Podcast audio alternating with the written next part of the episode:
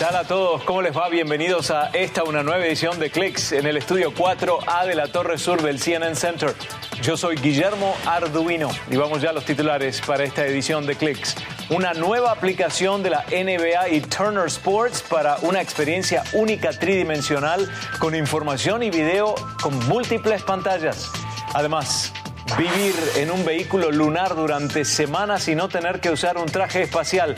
Ese es el nuevo proyecto de Toyota.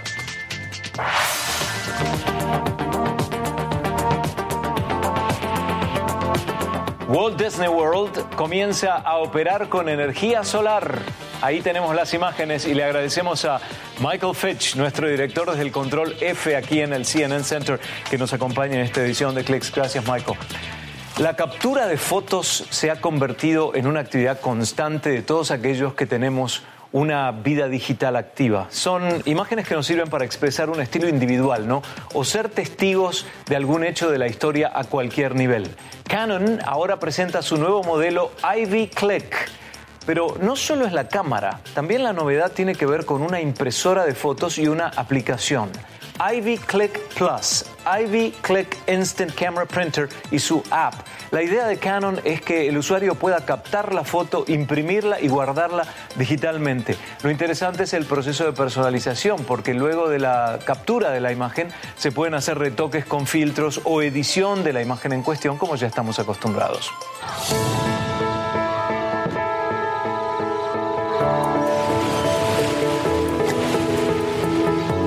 Tal si les digo que el futuro de la televisión se concibe sin pantalla? Porque hay empresas que se encargan del diseño y la fabricación de proyectores inteligentes multifuncionales y láser TV. La clara definición fue siempre el punto clave, pero estas pantallas gigantes y nítidas logran su cometido luego de la asociación con firmas de contenido como Google. El concepto de XGIMI comenzó en 2014. 2014, ¿eh? con esta idea de televisión sin pantalla. Algunas de sus características en el presente son proyección real en 1080, sistema de televisión Android con más de 4.000 aplicaciones, asistente de Google incorporado, el asistente virtual, y 30.000 horas útiles de luces LED, entre otras.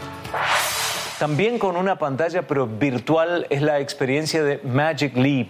Recientemente se dio a conocer el lanzamiento de una aplicación de la NBA con Turner Sports para una experiencia única tridimensional con información y video en múltiples pantallas. Se puede así ver partidos de básquetbol en vivo, repetición de jugadas y movimientos destacados del juego, pero todo a la vez. Ahí está la clave.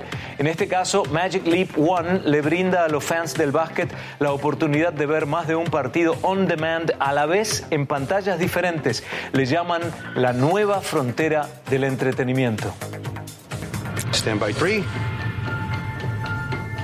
Stand by one. Make your move. Seven. Ready? Six. Yeah, I'm ready. La firma Apple ahora también hace películas. Nombres de la talla de Steven Spielberg o Oprah Winfrey se suman a Apple TV Plus para el espacio de video vía streaming.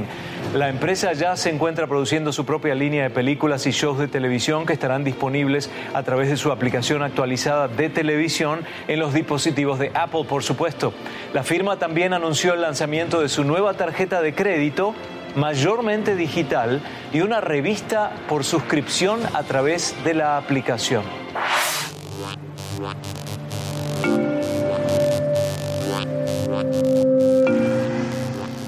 Apple también puso a disposición un nuevo servicio de juegos por suscripción, Apple Arcade. Son más de 100 juegos exclusivos de creadores renombrados como Hironobu Sakaguchi, Ken Wang y Will Wright, entre otras figuras. La idea de Apple Arcade es redefinir las disciplinas de juegos y se pueden jugar en iPhones, iPads, Mac y Apple TV. Ahí está la clave. La empresa promete agregar nuevos juegos en forma constante. Hablemos un poquito más de la tarjeta de crédito porque Tim Cook, el presidente de Apple, dice que cambiará la forma en que usamos ese tipo de pagos. Detrás de todo está el incentivo para usar Apple Pay, el servicio de pago con las tarjetas cargadas en el teléfono inteligente, al que ahora se agregan beneficios como puntos, premios y más seguridad en el uso. Va a debutar hacia mitad de 2019 en asociación con Mastercard y Goldman Sachs. La solicitud de esta nueva tarjeta de crédito de Apple se hace en la billetera digital del iPhone. El uso de información biométrica se impone fuertemente en estos días, sin duda. Mastercard ahora se concentra en el mejoramiento de este aspecto al combinar la tecnología de un chip con las huellas digitales del usuario en una tarjeta de crédito. Desde programas de reconocimiento facial en aeropuertos y en teléfonos, hasta el reconocimiento de voz en dispositivos inteligentes en el hogar. Hey Google, remind me to clean these sheets later. Okay, I'll remind you. La biometría es ahora parte de la vida cotidiana de un consumidor. En cuanto a opciones de pago, la tecnología biométrica se usa para servicios como Apple Pay y Android Pay.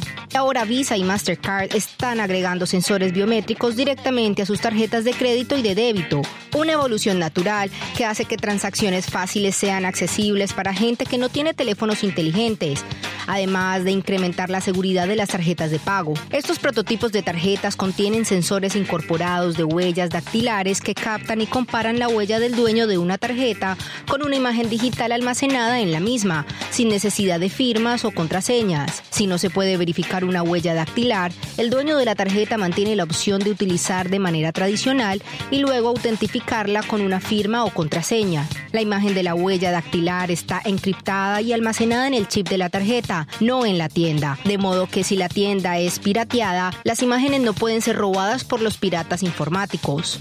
Si bien las empresas de tarjetas de crédito se jactan de su seguridad y facilidad de uso, es difícil configurar las tarjetas. A diferencia de las billeteras digitales almacenadas en teléfonos inteligentes, los clientes que usan tarjetas biométricas tienen que registrar sus huellas dactilares en un banco o en un kiosco físico. Para Consumer Watch, soy Meredith Wood a la Luna con Toyota. La empresa automotriz quiere llevar a los astronautas por la superficie de la Luna en un vehículo todoterreno. Y también desde Holanda hasta Australia en un auto eléctrico, la travesía de un holandés para crear conciencia sobre el uso de energías limpias. La industria de los autos eléctricos ha crecido increíblemente, pero para la gran mayoría de las marcas la autonomía de su batería es el mayor desafío. Aún más sofisticada es la disciplina de vehículos autónomos. En Japón, por ejemplo, el objetivo es tener a disposición vehículos autónomos a tiempo para la celebración de los Juegos Olímpicos de 2020. Un tema que consulté con Arturo Monluí, crítico tecnológico que ha visitado infinidad de veces Japón.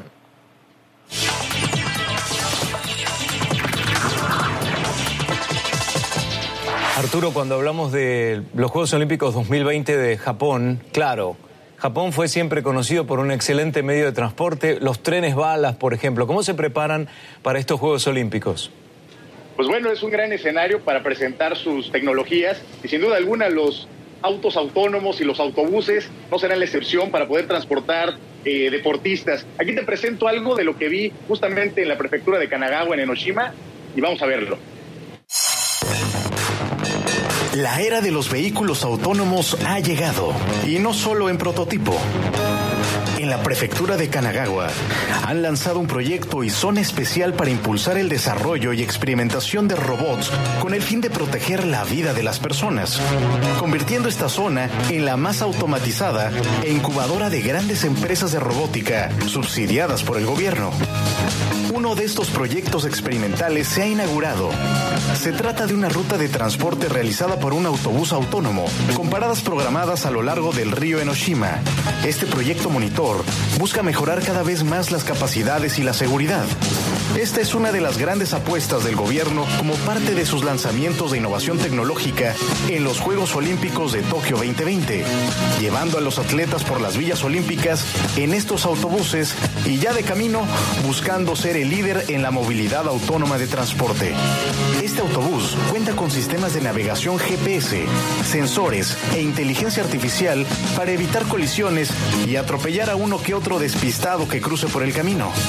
Este tipo de también dan solución a problemas de transportación en comunidades apartadas de la ciudad y a la creciente falta de choferes tanto de autobuses y taxis, que debido al envejecimiento cada vez hay menos personas operando la gran infraestructura del país.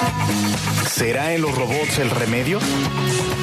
Pues bueno, Guillermo, como ves, eh, estos sistemas de transporte no solamente son para las grandes ciudades, eh, debido pues a una migración de mucha población joven de villas que se han ido a las grandes metrópolis, tienen que poner estos sistemas justamente en estos pequeños pueblos, prefecturas, donde pues bueno, ya no hay quien opere estos sistemas de transporte. ¿Cómo ves? Bueno, hablemos ahora con respecto al combustible, porque tengo entendido que no solo están trabajando con este, estos aparatos de desplazamiento a nivel electricidad, pero también otro tipo de combustible, ¿no? El hidrógeno, eh, uno de los grandes proyectos del secretario de Economía que tuvimos la oportunidad de ver justamente en el Pro de Ciencia e Innovación en Kioto, es llevar absolutamente todos los vehículos al hidrógeno para el 2030. Todo tiene que estar movido ya por hidrógeno. Ese es el gran plan económico de Japón que tiene el secretario hoy en día. Entendemos por qué se hacen estas pruebas, sobre todo en poblados pequeños, no solo por seguridad, sino también porque la población que más lo necesita está allí y tiene más problemas de movilidad. Se puede complicar un poco cuando vamos a las grandes ciudades, no por el tema del tránsito y demás, pero los Juegos Olímpicos también se van a desarrollar en grandes ciudades. ¿Qué alternativa hay para la gente discapacitada, ya que posteriormente estarán los Juegos Paralímpicos también? Así es, bueno, pues principalmente están pensados estos autobuses autónomos justo para personas con discapacidad. Incluso ya se han creado robots eh, que pueden llevar a las personas, por ejemplo, a alimentos, eh, robots que prácticamente te hacen los mandados, te lo llevan a las personas, a los deportistas paralímpicos y son realmente tecnologías muy innovadoras. Incluso veíamos exoesqueletos para todo el staff de los Juegos Olímpicos que tendrán que cargar a precisamente jugadores y, productos y, todo tipo de materiales de los Olímpicos para que no puedan tener ningún problema en la espalda. Todas estas tecnologías ya están, se están presentando, justamente el Comité Olímpico las está presentando y va a ser un espectáculo impresionante, sin duda alguna.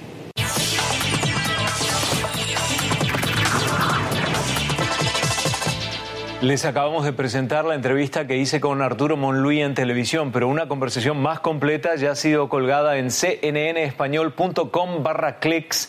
En ese caso también hablamos sobre la era post-terremoto y tsunami de Japón en términos de producción tecnológica.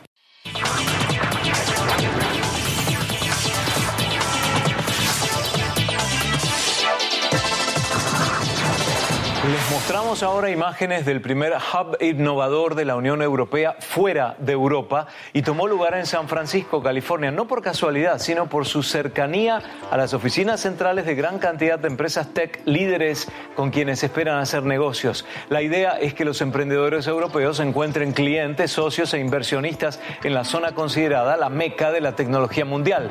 El foco será el entorno digital, la comida, el clima, la salud y las materias primas.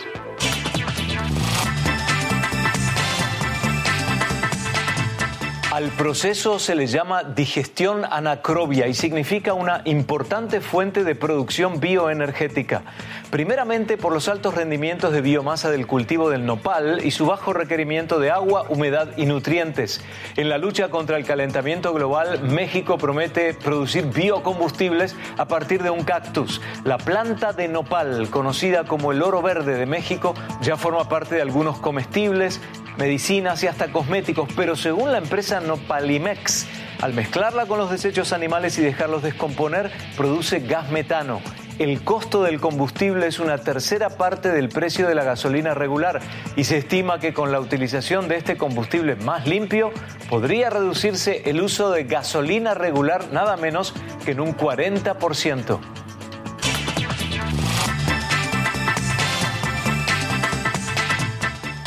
Una innovadora y extensa planta de producción de energía solar acaba de instalarse en el estado de Florida para generar 50 megawatts de energía y servir así al complejo Walt Disney World Resort. Esta planta genera suficiente energía solar para operar dos de los cuatro parques temáticos por año en el centro de la península de Florida. En el año 2012, la empresa Walt Disney prometió trabajar duro para lograr su objetivo hacia 2020 de reducir emisiones de combustible en un 50%. En este video secuencial les mostramos cómo se logró su construcción desde el día 1 y la próxima vez que pasen por algún Walt Disney World Resort en Orlando ya sabrán que la energía es mayormente generada por el sol. El Parlamento Europeo acaba de aprobar una ley que prohíbe el uso de sorbetes y otros elementos plásticos similares, cuyo objetivo es desterrar esta práctica completamente hacia 2021. La idea principal es detener el daño causado a la fauna marina en los océanos del mundo. También los miembros del Parlamento Europeo acordaron la recolección y reciclaje del 90% de las botellas de bebidas hacia el año 2029. El plástico constituye más del 80% de la basura marina de la actualidad.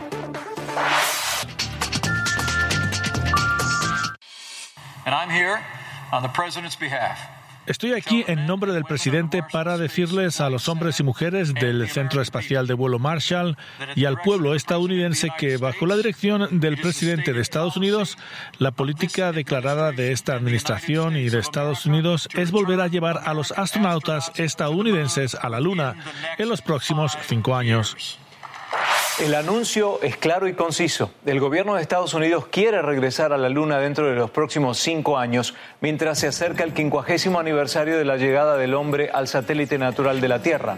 Mike Pence atribuye el retraso en la concreción de este objetivo a la inercia burocrática y la parálisis del análisis. En su reciente propuesta presupuestaria de gobierno, sin embargo, se recortó en un 15% el dinero destinado al cohete SLS para ir a la Luna.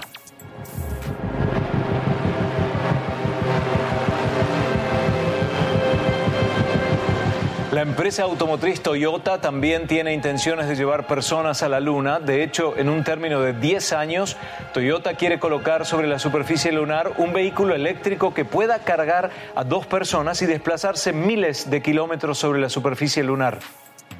La idea de Toyota es que los astronautas puedan vivir en ese vehículo sin tener que usar trajes espaciales. Dado que se trataría de un vuelo propulsado por células de combustible, su capacidad de desplazamiento es mayor que la de otro vehículo eléctrico.